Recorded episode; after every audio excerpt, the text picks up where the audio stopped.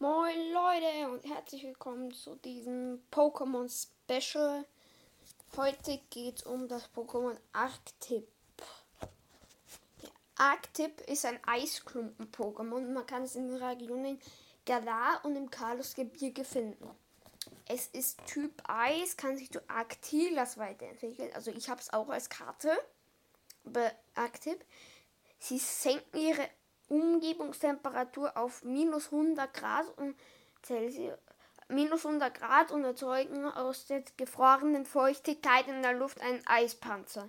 Dieses Pokémon lebt in eiskalten Gebieten. Um sich in Arktilas zu befestigen, friert es, mit, friert es sich mit den Füßen auf ihnen fest. Man spricht Arktip. Größe, es ist 1 Meter groß und wiegt 99,5 Kilo.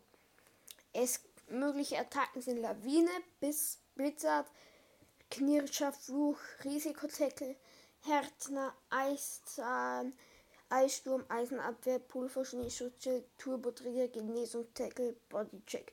Und ja, es heißt wirklich Härtner. Okay, ich hätte gesagt, das war es schon wieder mit dieser ultra kurzen Folge. Ciao.